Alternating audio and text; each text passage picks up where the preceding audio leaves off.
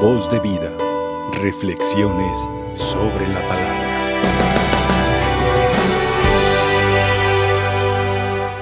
Bien, pues vamos a meditar hoy qué nos dice la palabra. Pero ah, quiero iniciar preguntándonos, ¿quién sabe orar? Y cada uno puede responder interiormente. ¿Quién sabe rezar? Bueno, desde el catecismo se nos dan indicaciones para aprender a rezar. Bien, pues si ya sabes orar y ya sabes rezar, entonces si ya aprendimos, ahora el reto es que no nos cansemos. Porque ¿a cuántos se les enseña en el catecismo a rezar? Y bueno, y después ya a lo mejor ya ni lo practican. ¿Verdad? Es como un idioma, si no lo practicas pues se te olvida. Entonces, la oración es aprenderla para practicarla, para no cansarnos de practicarla. Y hoy vemos cómo eh, nos pone ejemplo, ¿verdad? En la primera lectura, ¿verdad? De Esther, cómo la reina, ante una tribulación, eh, busca a Dios. Dice, busco refugio en el Señor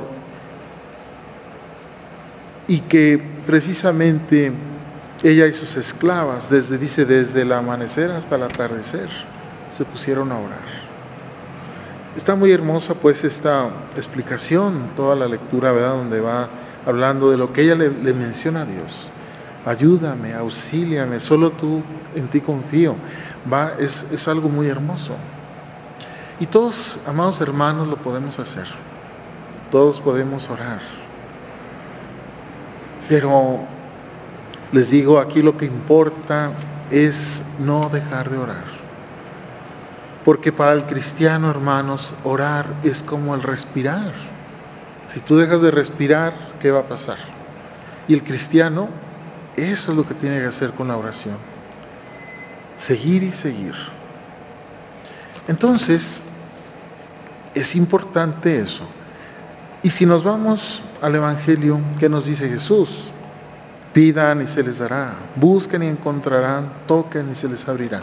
Sigue insistiendo en ese, en ese aspecto de la oración. Pero vamos a verlo por pasos. Primer paso, la presencia, orar. Ah, muy bonito. Pero vamos a suponer que nada más lo haces una vez al año. Entonces, pues sí, muy bonito, pero pues allá de vez en cuando. Entonces la presencia es el primer paso. Pero luego viene un segundo paso. La insistencia. ¿Verdad? Presencia, insistencia. Es decir, hay que orar más. Y, y más, y más.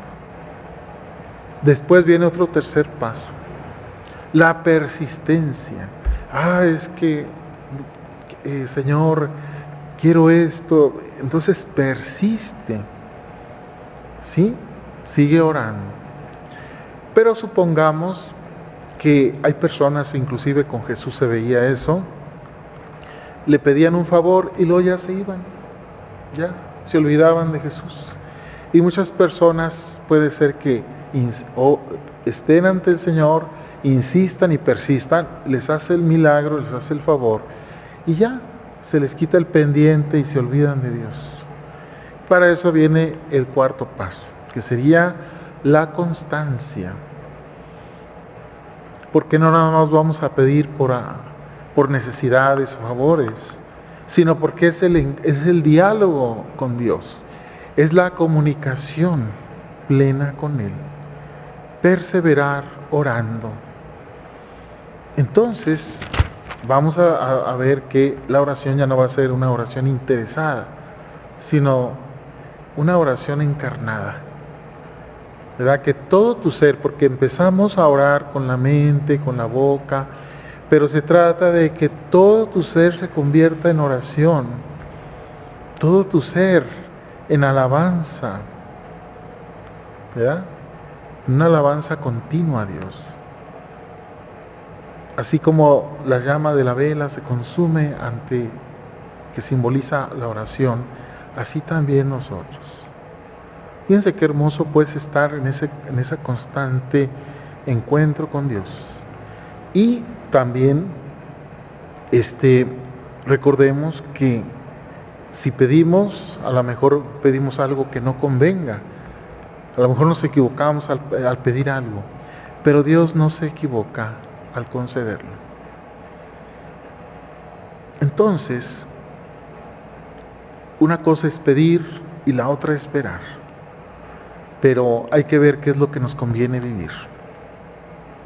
Y dice, bueno, ya he escuchado, si tú pides a Dios algo y, ves que no te lo concede, es porque quizás no te convenga para tu salvación.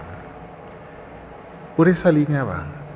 Lo importante es que caminemos por su senda y confiemos siempre en Dios, en alabanza de Cristo.